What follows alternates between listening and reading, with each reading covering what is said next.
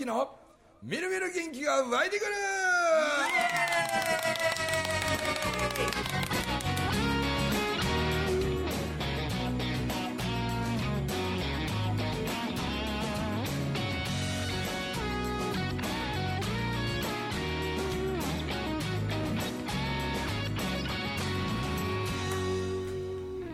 はいおはようございます。おはようございます。おはようございます。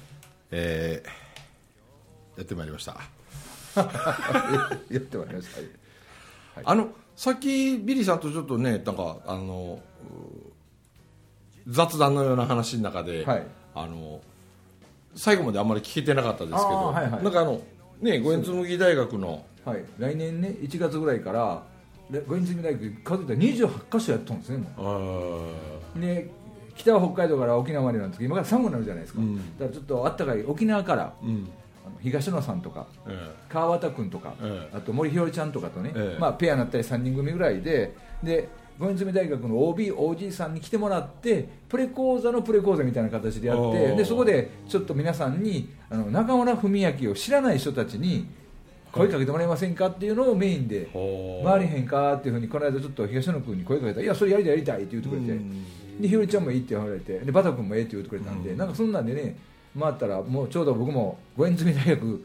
始まった時からお世話になってまして。はい、もう10年ですもんね、そうですね、はい、それでねあのずっとふみちゃんがプレコードやってるじゃないですか、うん。あんまり負担もかけずに。でお金もかからずにやる方法なんかないかなと思ったらそれ面白いん違うかなと思って、あの4箇所ぐらいで僕あの主催者の方とズームでやっていただいたら入り入りきれんぐらいこう Zoom に来てもらったり、へー。あんなんがすごく良かった。ほんで意外とそのこ、ね、受講生過去の OB とかの OBOG の人らとかは、うん。ちょっと間が空いて例えばそのビリーさんのそういうやつにはい。こう声が聞けたりああなんかすごいあの時のこと思い出すわ的な部分もあると思うし、ええかもしれませんね。そうですよ。うんで懐かしく思ってもらえてでまたあの最中校もあるじゃないですか。その時にあの右手と左手空いてるんで2人ぐらい連れてきてねって言ったらほんまに連れてきてくれたりとか。それすごくいいんじゃないかなと思いましたね、はい。ね、はい。まあその盛り上がる五円紬のいよいよあそうです大忘年会が大忘年会が。だんだんだんだんこう意外と皆さんあの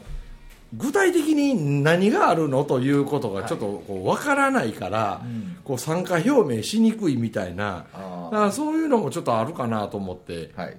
最近ああいうの詳しくわっと出してる？はいそうですね。出した？はいあ。ちょっとずつちょっとずつこう小出しにしながら。みたい小出しな まああのねあのえっ、と講師陣がどんな余興をするのかとあかー。そういうのを出したりとかこうどういうこうユーサミンさんとかだったらどういう曲を聴きたいですかはいはいはいとかっていうのをこうちょっと皆さんに聞いてみたりとかしながら。まあサミーさんはねもうバシッと。まあ何のプロですからね。ね1時間なら1時間でバシッとでひらりちゃんも来てくれることになって。あそうなんいいですね。それは素晴らしい。でそんなんあるなら私も行く言うて。で来たらピアノ弾いて歌わなあかんで言うたらやるやる言うて。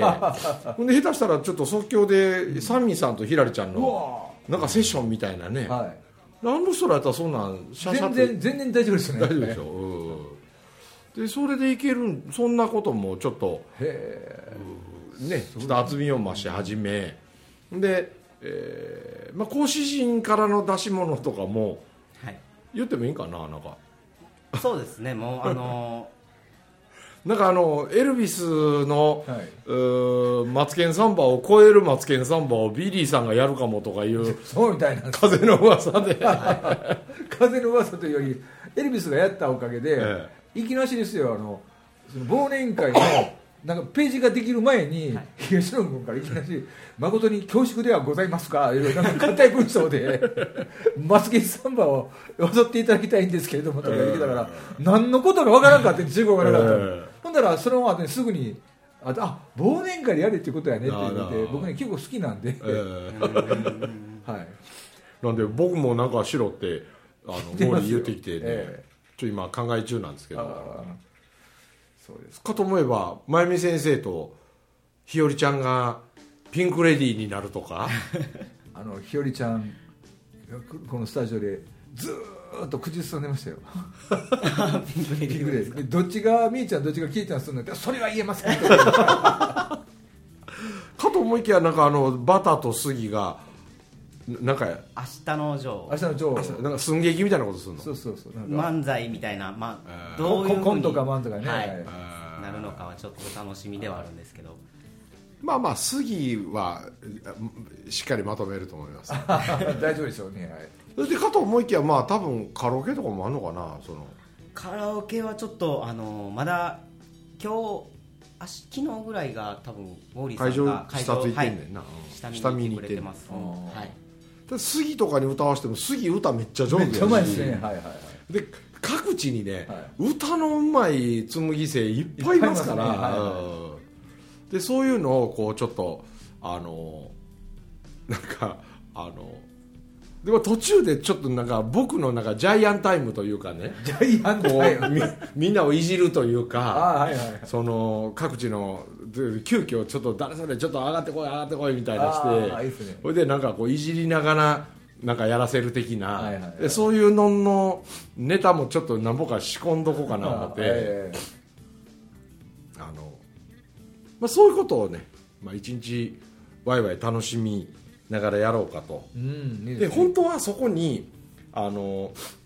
僕それこそ3日前にそのめっちゃ面白い人と出会ってですね、はいはい、うん。でなんかその忘年会は学びが何もないからですね。ただただ楽しく笑い転げましょうというだけなんで、はいはいそうですね。だからそこに多少の学びをちょっとぶっ込もうかなみたいに思ったんですけどその彼がちょっとまあ予定あるんでむ無理やったんですけど、はいはいはい。うん。なんかね忘年会ねだいぶ面白そうなことになりそうやし、だから一気になんか全国のみんなとその場でつながれるからですね、はいいいですね。なんでその来てくれてるみんなとみんながより出会えたりよりこう深まったりみたいな風にしていくようなそういうなんかあの杉があんなん得意ななんかあのお見合い回転寿司みたいな。あなんかしたけどこう寿司ネタのごとく人間が動きながらはい。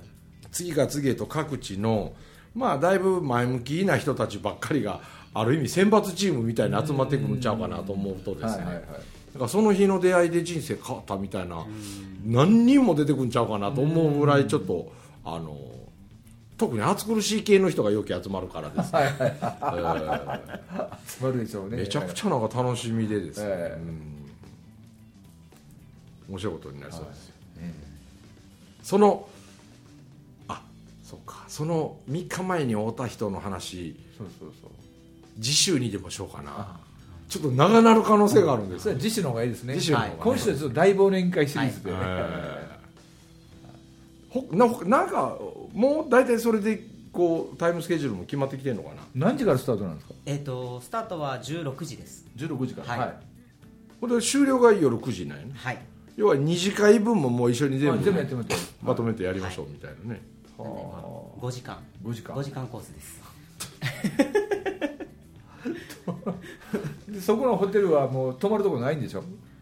泊まるところはそうですね。あの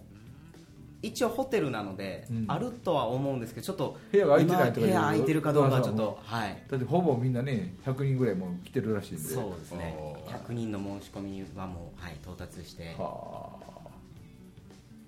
えーいやまだまだ二の足踏んでる人に来てもらわんとですね。あほんでなんかあの五円紬商店街のちょっとリアル版じゃないけれど、うん。例えばその沖縄の前もちょっと話したあのマヌカハニーに沖縄っぽいそういうねなんかシークワーサーじゃなんじゃの。であのご夫婦も忘年会参加。あ来てくれるんですね。でその品物も持ってきてくれあーいいるですね。はい。でそういうふうになんか私こんなん作ってるとか私こんなん販売してるとかそういう自慢の一品やったらなんかもうみんないっぱい持ってきてね。うんでそのホテルの料理だけじゃなくて、はい。そのそのみんなが全国から持ち寄ってきてくれる。でそれもなんかつまみにしてもうたりデザート代わりに食べてもうたりとか。で持ってきてくれる分はもううちの方でまあ言うたらあの売るというよりももううちで買い上げて、はい。でみんな自由に食べてみたいな風あー。にしようかな思ってるんで、まあ、それがねお試しになったらいいですもんね。そうね、うん。うん。なんかそういうちょっとチャンスの広がる場にもぜひぜひしたいし、うん。まあ、出会いとかね。はい。うん。あのふみちゃんがこのラジオで言ってたんで僕沖縄港行った時に真っ先にマヌカハニー買いましたよああれ本当いいですよ、えー、生姜のやつ。あ生姜も買ってもう僕ほほとんどの何種類か。あほんまですか、はい。えー。しゃべる仕事の人がいいですよねあれね。生姜のあれはすごいいいですね。僕もうん東野がめっちゃいいめっちゃいいって言うから そうかって言いながらこうしたけど喉あのか歌歌いすぎて 次の日声出てなかったけど あのマヌカハニーの生姜のやつで一発だったんですよ。あ一発ですよね。うんあとなんかあのえフリーズドライのなんか果物があるんですよ。えー。それも僕ちょっといただいたんですけど、あれも美味しかったです、えー。えー。フリーズドライ。そうなんですよ。あのそういうのも置いてるん美ですか味しかええこれ僕教えてもらって、はい。た一口食べた瞬間めっちゃ美味しかったんで。へなんで今こう忘年会に参加表明こう今もちょこちょことこう入ってくるんですけど、えなんかこうなるべくこう面白そうな人を見つけたら それを僕がどういじってどう笑いに変えたのかなみたいなだいぶ作戦考える感じがあるんでですね、い。いですね来た人が全部ネタになるからいいよね。ーそうですね、はい。でもこれ本当にお得だと思うんですよね。全国でこう一箇所で集まれるっていうのが、もう各地に行かなくても全国の前向きな人たちと出会えるわけじゃないですか、これ見逃したらすごいこう損なんじゃないかなって僕は思ってるんですけど、だって講師陣とか全員集まるも初やしね、はい。うん。すごい面白いよね、はい。本当ですよね。楽しみすぎてちょっとどう5な時るのかな間足らん足りるんかな？うん、5時間足りるんかね本当。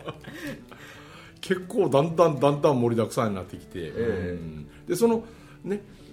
3日前におたっていう子なんかも、あのこうつったってまあ30あれ30いくって言ったら8言うたあんまり言っちゃダメよ来週話するからね。えちょっと触りだけしようかな。もうなんか子供の頃の自分に戻れたみたいなね、へえ、うん話聞いててうん。あのまあ、ちょっと2週にわたってちょっと喋りましょうかね。もう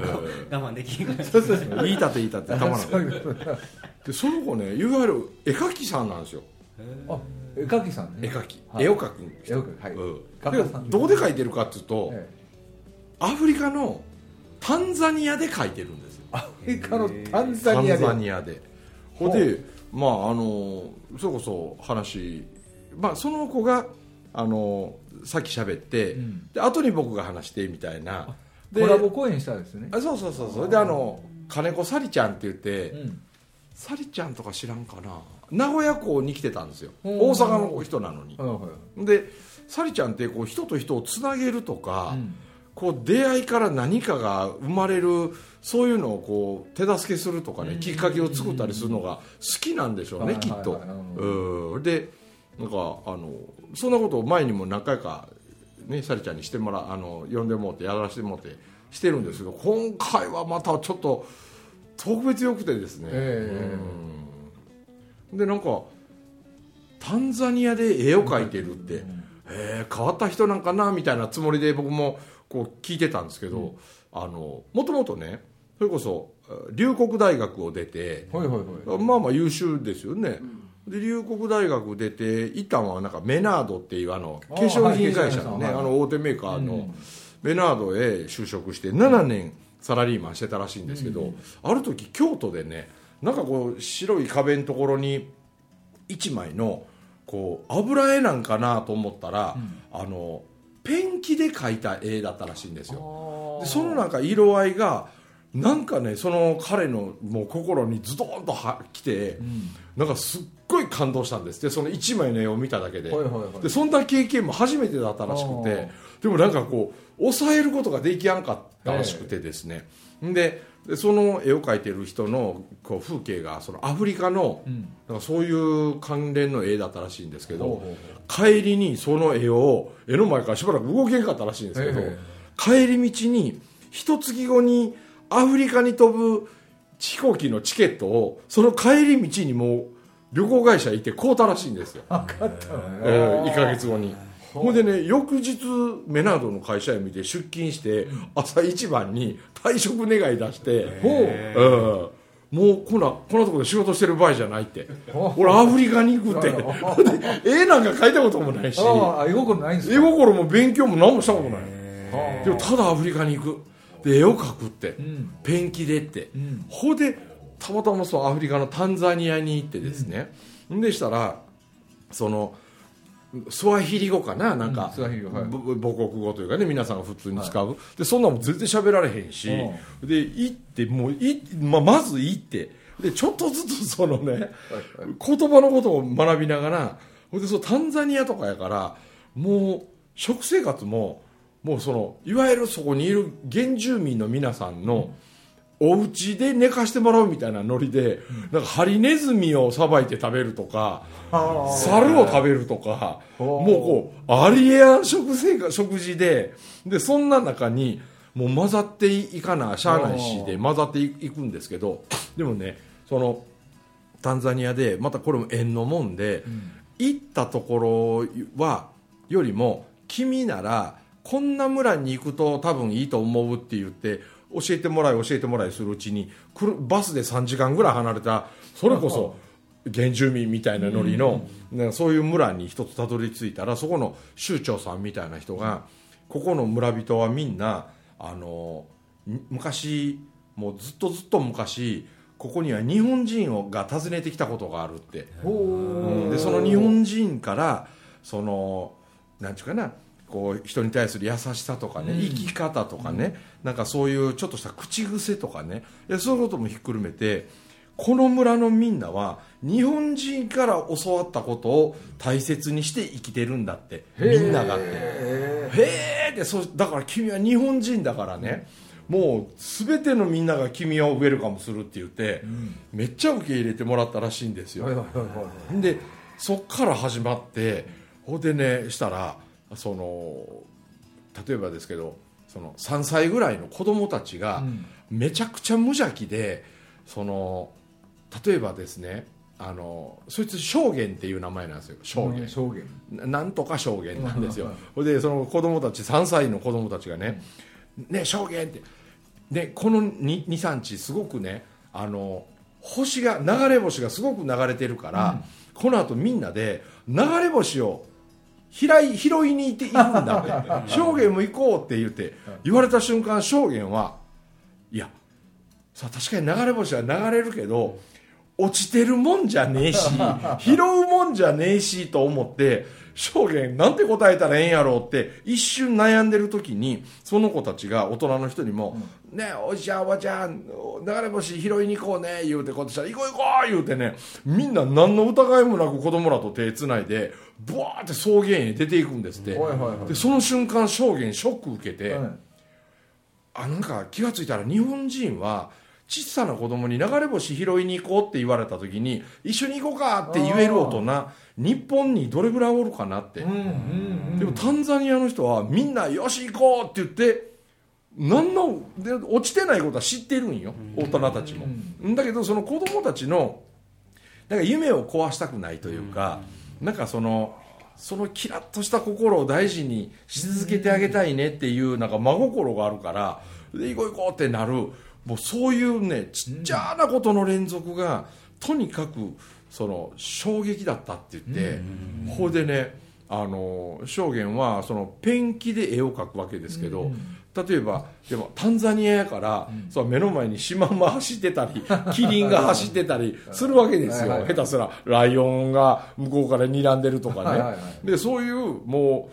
うとこじゃないですか、ほいでねしたらね「証言証言」って「あのキリンさん見て」とかって、ね、あのキリンさんは今ねあのこう下に座ってるでしょって首をグって丸めてでもあれはあの中にね今赤ちゃん抱いてて敵から一生懸命赤ちゃん守るためにあんな姿勢で赤ちゃん抱いてんのよって言って、ね、今のこの証言あのお母さんキリンのねあの優しいを絵に描いてって。だから将棋はね何もね何の絵を描こうかを考える暇がないんですって。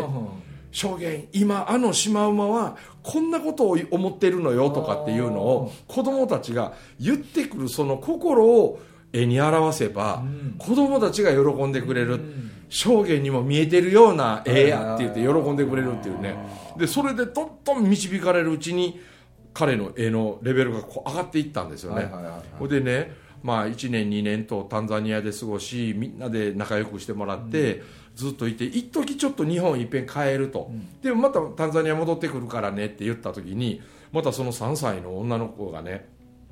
証言日本帰ったらね必ずあなたやらないけんことがあるよって言われたらしいんですよ。え俺日本帰って何何やらなあかんことあんのって本人全然分かってないから教えてって言ったらうん証言な。証言が絵を描けるのはこのペンキのおかげでしょって、うん、こんな鮮やかな色を出すものをタンザニアににはないやないかって、はいはい、日本だからこんなねペンキを絵の具のようにして使えるんやから、うん、これなんていう人が作ってんのって言うてきたらしくて、うん、これは人というか、まあ、日本ペイントっていう大きい会社であのペンキを作ってるメーカーさんなんやよって話したら「お分かってるの?」ってだったらもう話は日本帰ったら日本ペイントっていうその会社に行ってねそこの会社の人に「あなたたちがこんな素晴らしいペンキを作ってくれるから僕はこうやって絵を描けれる。でそれのおかげでタンザニアの子供たちが目をキラキラさせてる。でも全てはこのペンキのおかげってお礼を言ってこなきゃダメよって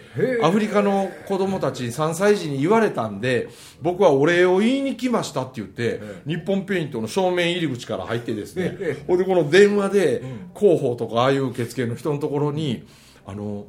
アフリカからちょっとお礼言いに来たんですって言うて 話したらめっちゃ偉いさん降りてきたんですって。でもこれ考え方ちょっと切り方あの捉え方変えるとね大体あんな会社って商談に来るか 営業に来るかビジネス絡みの話ばっかりじゃないですか普通。だからお互いに構えてお互いになんかこう虚勢張ってなんかねプレゼンやってとかみたいな。だからそれが日本の普通になってしまってるけど、証言はお礼を言ってこいしか言われてないんで、お礼を言いに来ましたって言われたらその偉いさん言ったらしいんですよ、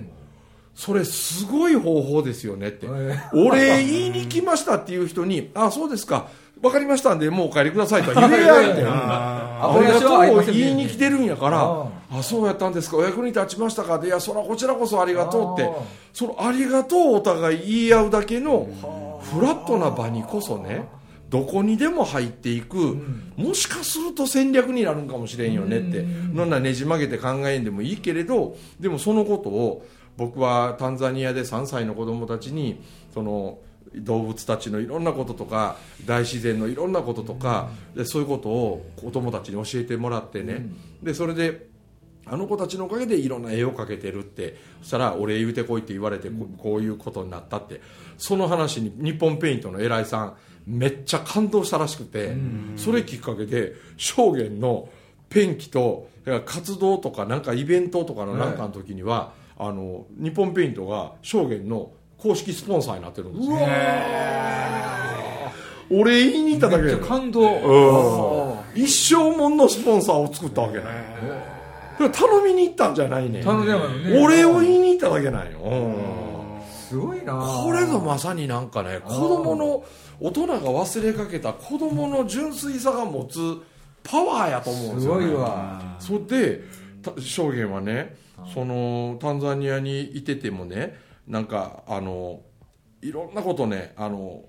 ちょっとメモしたんですよ僕、うん、この人の話聞いてメモするのも。ふみちゃんがメモするなんてね。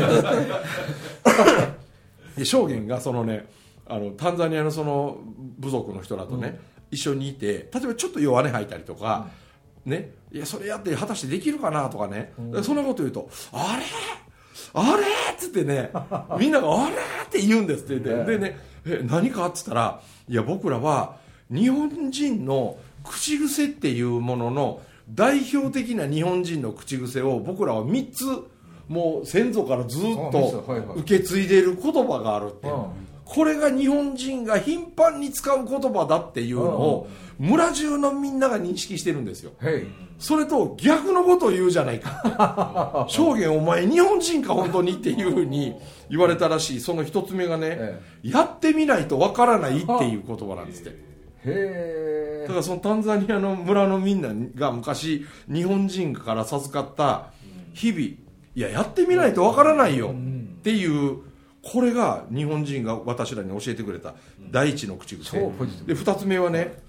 あなたを最後まで僕は信じきるよっていう言葉。はい。信じてるよっていう言葉なんですって。信じてるよ。うん。で3つ目がね失敗何かこうや何かをやってみて失敗してる人を見た時に必ずこの村ではね人間臭くていいねって言うんですって。でそれも昔の日本人に教えられた。僕たちが知っている僕たちが大事にしている口癖3つがこの3つって言われたんです。ねへやってみないとわからない、うん。あなたを信じてる。失敗してる人を見て人間臭くて可愛いじゃない。いいじゃないそれでっていう。すごいな。でもこれなんかすごいリアルでしょこれなんかかっこつけた言葉じゃないじゃないですか、忘れ去られた言葉やもんね。なんかね。そしてもう一つがねなんか人として生きている時にねああこの瞬間が幸せだなというふうに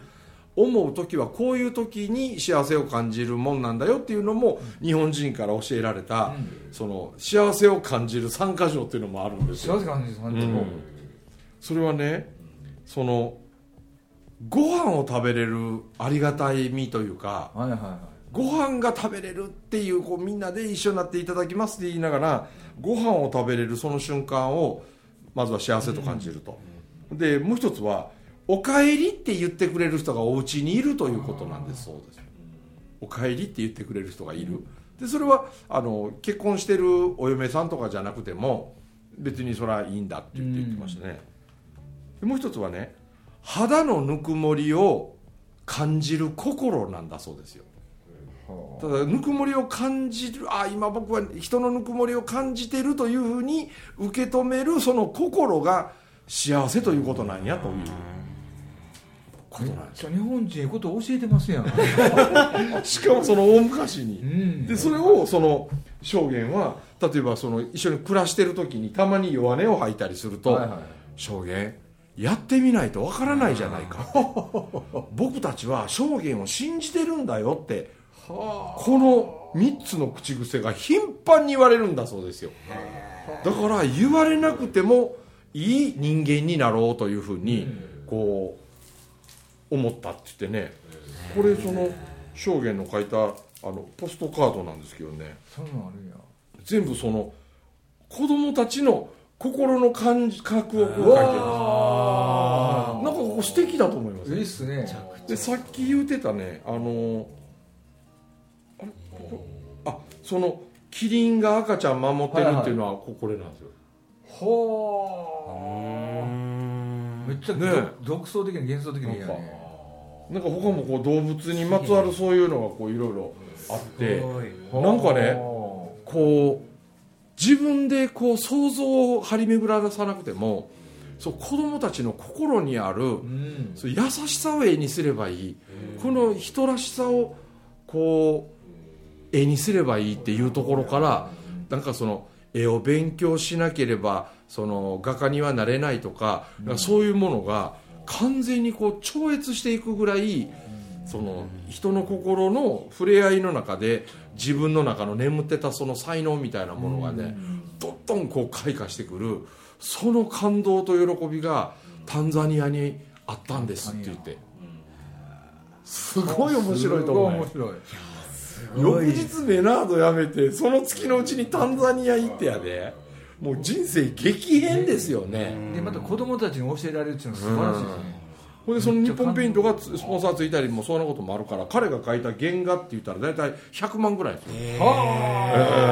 えものすごい評価されて、ね、この話の2部をぜひ次回にお伝えしたいと思います、はい。一旦締めくくります、はい。お届けしました中村文明とともきとビリーでございました。どうもありがとうございました。あありがとうございました